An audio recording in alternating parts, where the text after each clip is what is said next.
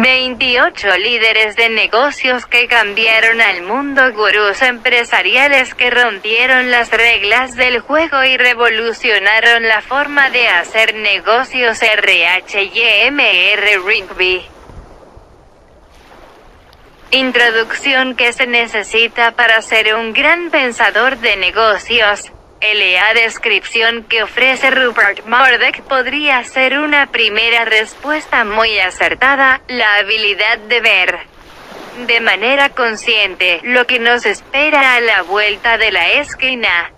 Sin embargo, entre más lo analizamos, más nos damos cuenta de que definir a un gran pensador de negocios es tan complicado como sujetar gelatina en la pared con clavos.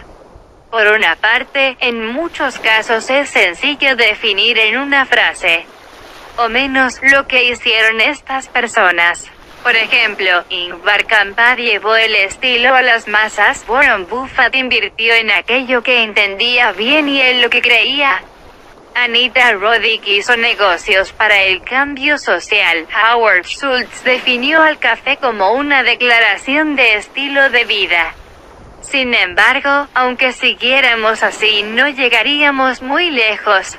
Tal vez hicieron algo original de verdad, en algunos casos algo abrumadoramente obvio, pero eso solo lo podemos distinguir al hacer un análisis retrospectivo. Por ejemplo, la gran propuesta única de ventas USP por sus siglas en inglés de Mary Ash fue usar su negocio para ofrecerles a las mujeres las oportunidades que les fueron negadas en todos los otros lugares. A veces la gente encuentra una manera novedosa de hacer algo que ya existe. Por ejemplo, aunque es obvio que Google no fue el primer sistema de búsqueda en Internet, sí fue mucho, mucho mejor que los anteriores. En otras ocasiones,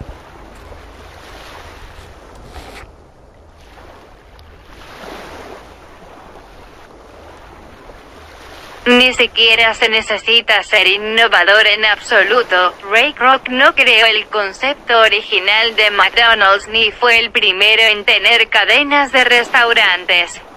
Y tal como lo sugieren las continuas comparaciones con Hearst, Rupert Murdoch no fue el primer magnate en anticipar las posibilidades que ofrecen los medios para incrementar el poder y la influencia.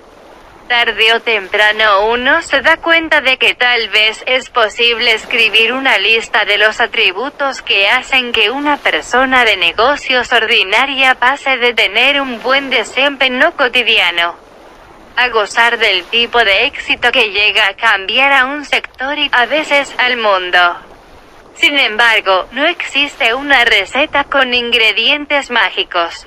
En una muy entretenida y cáustica reseña escrita en 1987, P.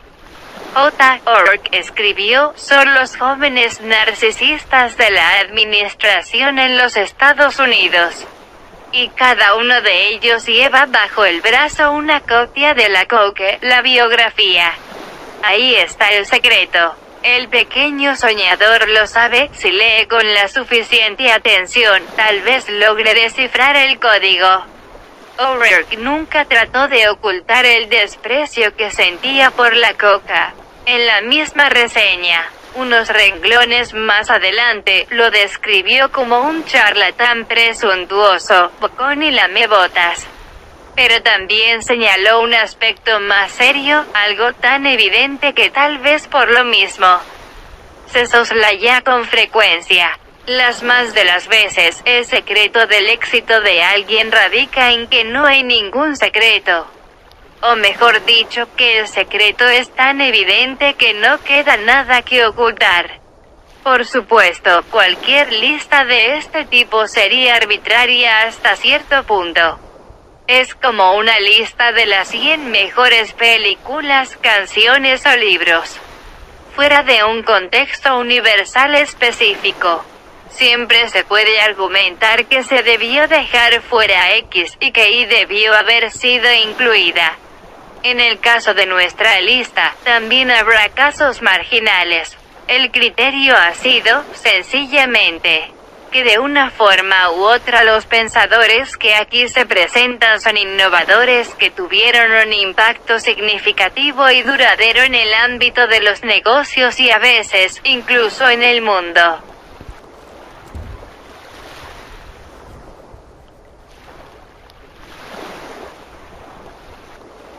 Lo anterior nos dejó un campo de acción bastante amplio, incluso nos instó a incluir a Tim Berners-Lee, un hombre que es académico por encima de todo. Dicho lo anterior, y debido a que él fue la persona que impulsó la creación de la red informática mundial WWW, nos resulta difícil declarar que, básicamente, modificó el panorama que la gente de todo el mundo tenía de los negocios. Este tipo de razonamiento también tiene un límite, por supuesto. Si los parámetros se ampliaran demasiado tendríamos que empezar a incluir a políticos, artistas y otros. Pero Berners-Lee se queda porque innovó el mundo de los negocios de manera directa. El mismo razonamiento también es aplicable en menor medida a gente como Anita Roddick. Hay personalidades que construyeron imperios de negocios mucho más grandes que el suyo. Pero no están en nuestra lista. Anita la incluimos porque fue la primera en fusionar los negocios y las preocupaciones éticas de una forma atractiva para las masas y porque al mismo tiempo causó un impacto global totalmente desproporcionado al tamaño de su negocio. La lista también tiene un sesgo importante hacia los norteamericanos, pero eso no debería sorprender a nadie.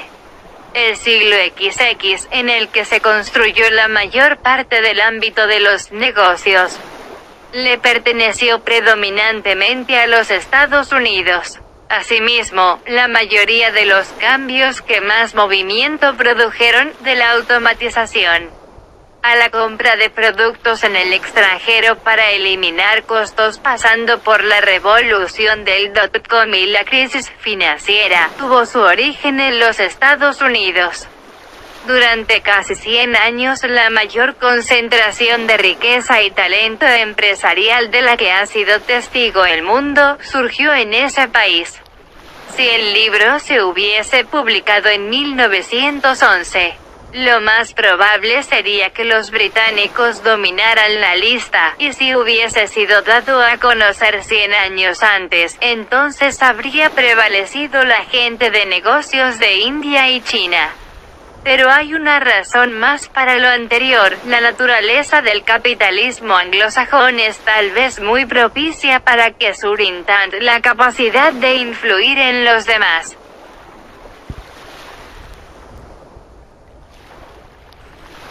El capitalismo tiene, por la manera en que se practica en los Estados Unidos, dos atributos notables que lo separan de las otras tendencias. En primer lugar, el que gana se lo lleva todo. Esta regla tiende a producir figuras heroicas bastante notables a las que se les venera, sobre todo porque de cierta forma representan el sueño capitalista estadounidense. En lugares como Europa y Japón, también hay gente de negocios con gran influencia, sin embargo, su perfil suele ser más bajo. Además, en esos sitios la cultura en conjunto es bastante más consensual. El Reino Unido, como siempre, permanece en medio de los dos extremos.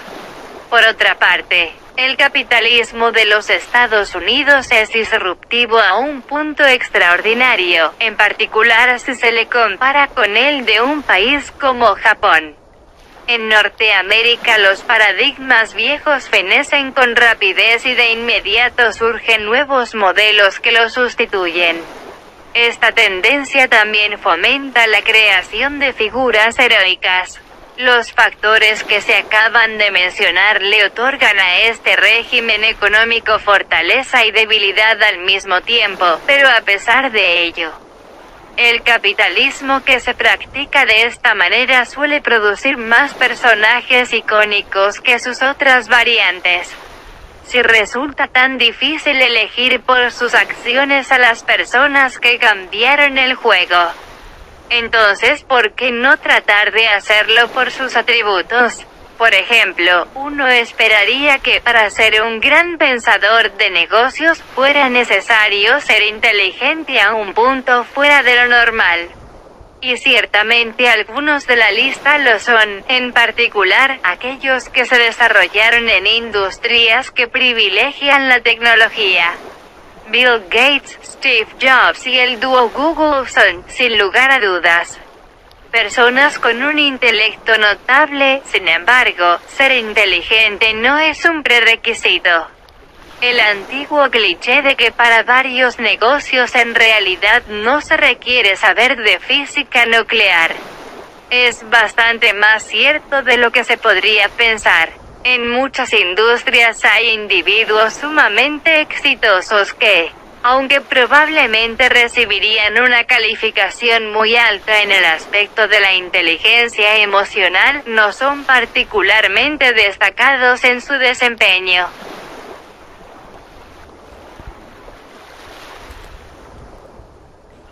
Intelectual. Sir Martin Sorrell dice, los negocios no son como hacer neurocirugías, ¿verdad? Rigby, 2004. Con los antecedentes sucede algo similar. Es muy tentador pensar que los Rockefeller de nuestra era fueron ascendiendo sin esfuerzo gracias a plataformas de lanzamiento de color dorado que con sus garras fueron abriéndose paso a partir de la pobreza más extrema porque a veces así sucede. Oprah Winfrey creció en condiciones muy difíciles en la zona del sur profundo, pero en la lista también se puede encontrar a otros que, como dice el dicho, nacieron con cuchara de plata.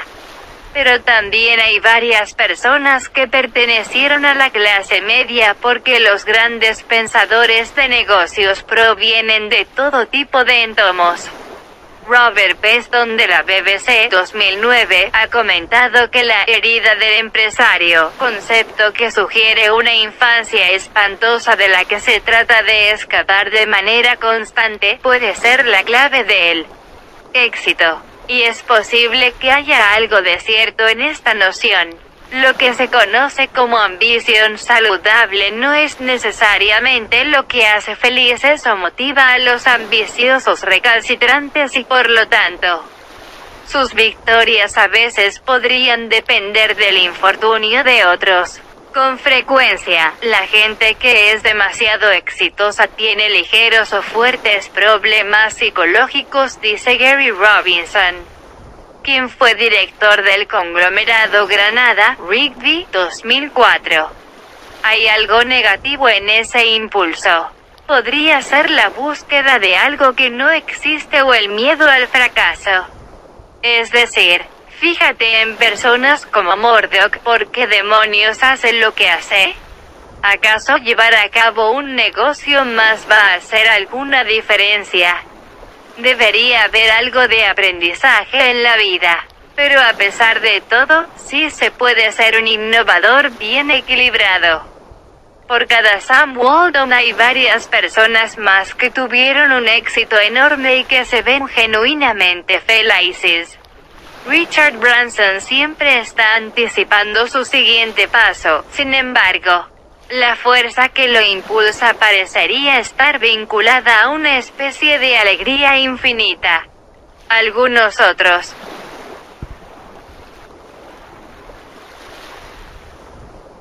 De Buffett al dúo Google también se ven muy felices con su vida.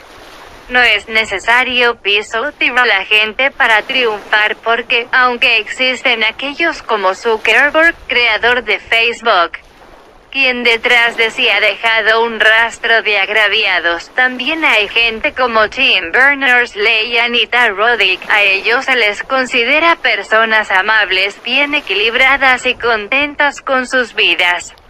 Incluso Bill Gates, a pesar de los comentarios de sus detractores, decidió convertirse en el filántropo más importante de la historia.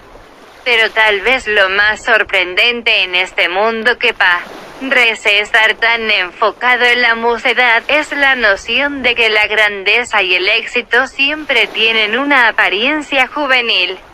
Pues bien, no es así.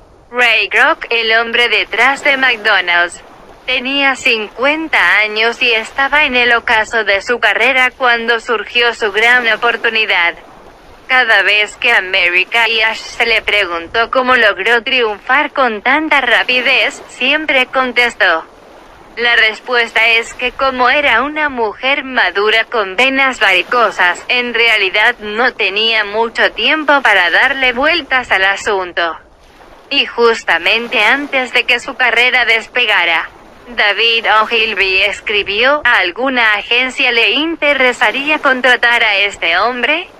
Tiene 38 años de edad y está desempleado. Algo que todas estas personas parecen poseer, sin embargo.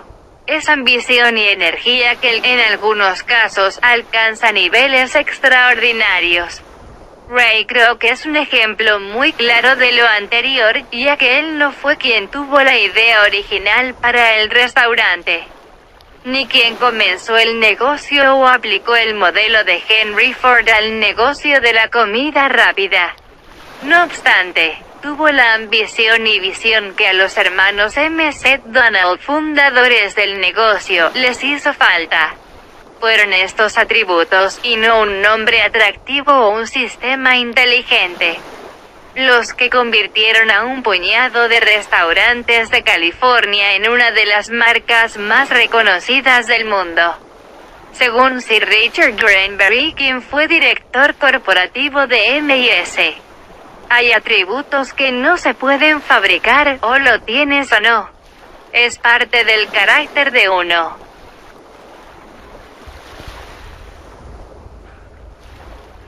Pero tal vez hay todavía otro factor que comparten las personas de la lista, el apetito por el riesgo. A la mayoría de los grandes innovadores, y en particular los de alto nivel empresarial, le gusta arriesgarse de una forma que a los demás no. Por otra parte, aunque los rasgos mencionados podrían ser una condición necesaria, no son lo único que se necesita. En términos de factores externos también existen la sincronía y el clima de negocios, entre muchos otros. ¿Quién eres? La habilidad para relacionarte con la gente y el tacto político seguramente te ayudarán, aunque claro, un poco de ferocidad y una estructura mental contraria a la de los demás no te vendría mal. Luego sigue lo más importante, en una ocasión Gary Robinson me dijo, necesitas suerte. Todo mundo necesita un poco de ella. Este aspecto se subestima un poco tal vez porque el ámbito de la administración o management suele percibirse a sí mismo como si fuera una gran ciencia. Sin embargo, tener un poco de suerte es crucial. De una forma muy memorable Warren Buffett señaló que si hubiera nacido en Perú o en Bangladesh, tal vez habría terminado siendo un granjero y viviendo al día. Pero incluso aquellos que provienen de entornos desahogados han realizado una jugada en la industria correcta en el momento indicado. Lo mejor de todo es que tú creas tu propia suerte. Robinson también dice cuando a la gente le va bien en la vida. Por lo general se debe a que tiene un desempeño extraordinario en el área en que está trabajando. Con esto en mente, podríamos sospechar que a pesar de la pintoresca modestia de Buffett, si fuera granjero en Perú o en Bangladesh, no duraría mucho desempeñando esa actividad. Entonces, lo que estamos diciendo es que no se puede aprender de estas personas. Para nada. La historia de los negocios ilumina nuestro presente y el sendero por recorrer. Las anécdotas de los protagonistas de este libro forman parte de la trama histórica del siglo XX. Tanto Grove como Soros escaparon del holocausto e iniciaron una vida nueva en los Estados Unidos. Asimismo, ante el hecho de que los grandes negocios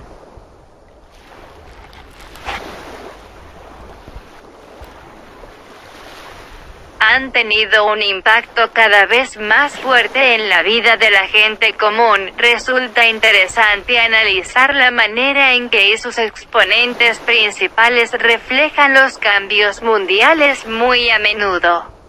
También los provocan. Los grandes líderes de negocios tienen mucho que enseñarnos a un nivel práctico. Aquellos que desean ser más innovadores podrían emular ciertos aspectos del comportamiento del dúo Google. Para quienes quieren aprender acerca de marcas y publicidad no hay mejor modelo que Richard Branson. Y cualquier persona que esté interesada en establecer un negocio con responsabilidad social, debería comenzar a leer la historia de Anita Roddick. Lo que definitivamente no se puede hacer es aprender a ser uno de estos líderes. Es posible que esta sea la razón por la que quienes estudian maestrías en negocios o administración suelen llegar a tener éxito pero no llegan a convertirse en impulsores del cambio. A la gente se le puede brindar mucha información pero no se le puede enseñar a hacer lo que no es. Así que ahí tienes la receta, trabajo arduo, estar dispuesto a correr riesgos aprovechar las circunstancias idóneas, un golpe de buena suerte y quizás un par de algunos otros ingredientes de la alacena del empresario. Ese es el secreto y no hay nada más. Si tienes lo que se necesita, lo más seguro es que ya lo sepas o tal vez ya lo estés consiguiendo de manera inconsciente. Y si no lo tienes, bueno, pues debes flagelarte por ello. Es probable que solo seas una persona bien equilibrada que tiene el tipo de éxito que se puede medir con estándares ordinarios. Esto también es bueno.